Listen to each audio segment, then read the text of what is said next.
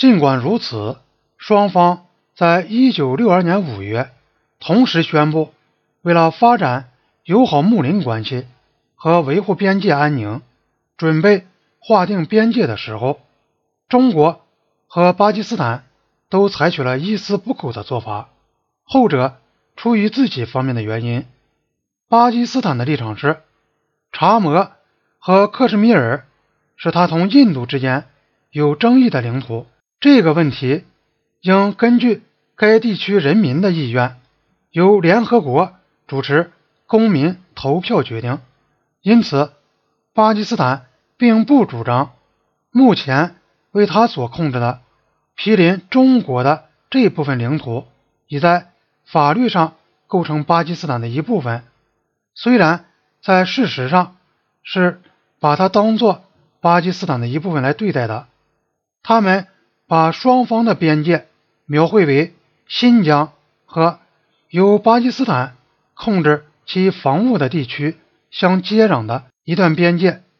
并声称双方将达成的协议是属于临时性质的。在印度。和巴基斯坦解决了克什米尔争端后，如有必要，可重新进行谈判。这样，签约双方就避免了在克什米尔归属问题上承担义务。而印度的立场是，克什米尔大军的一切领地都是印度的一部分，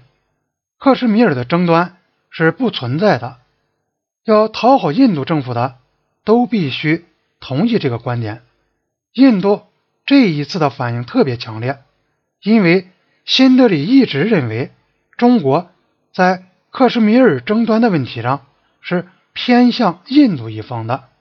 印度对中国提出抗议说，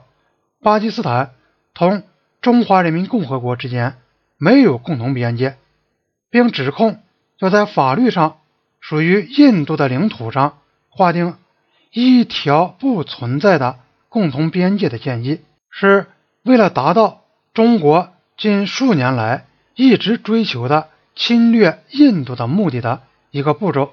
到了1962年夏季当中，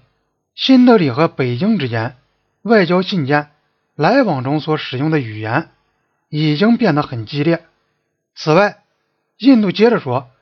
在这一段没有边界争端。并宣布，他们将否认中巴之间的任何边界协议。以前，巴基斯坦曾从反面警告安理会说，无论是印度或是中国，对于有争议的查谟和克什米尔邦的领土所采取的立场或所做的任何调整都是无效的。巴占区自由克什米尔主席卡哈胡希特说。如果中国瞒着查谟和克什米尔人民同印度达成任何协议，将意味着对印度的扩张主义政策给予道义上的支持。另一方面，该邦印战区总理巴克西乌拉姆穆罕默德则警告印度政府说，克什米尔人和拉达克人将不会接受对拉达克领土的任何割让。中印边界争端和印巴对克什米尔争端之间的相互纠缠，将使中印边界问题的解决更加复杂化。现在，中国将会坚持，在克什米尔归属问题解决前，中国同印度对边界西段可能达成的任何协议都是属于临时性质的，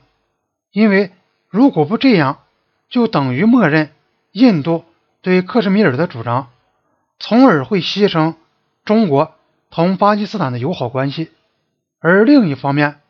如果印度签署这样一个临时性质的协议，就等于自行放弃了他长期来坚持的主张，就是说，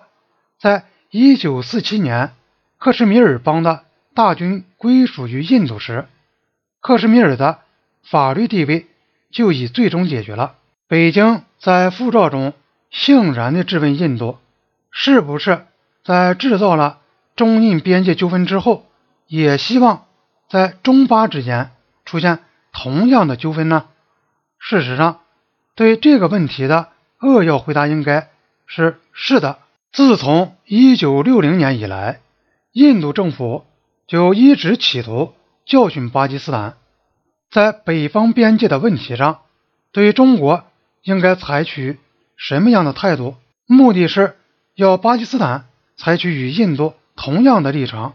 正如尼赫鲁所说的：“我们过去在这个问题上曾以友好的态度对待巴基斯坦政府，因为我们认为。”在这个边界问题上，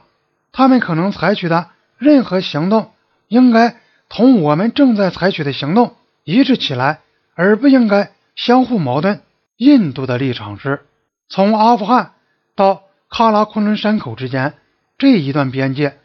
已为习惯、传统和条约所划定，因此它也同中印边界一样，不能成为协商的题目。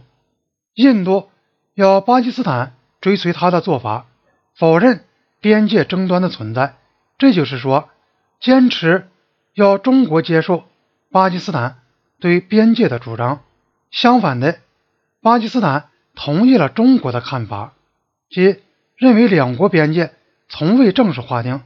并于1962年10月13日在北京开始谈判。并非偶然的是，在同一天。中国同他的另一个邻国蒙古签订了一个边界条约，在进行了一番巴基斯坦代表称之为吃力的但是合理的谈判之后，两国政府在1962年12月26日共同宣布，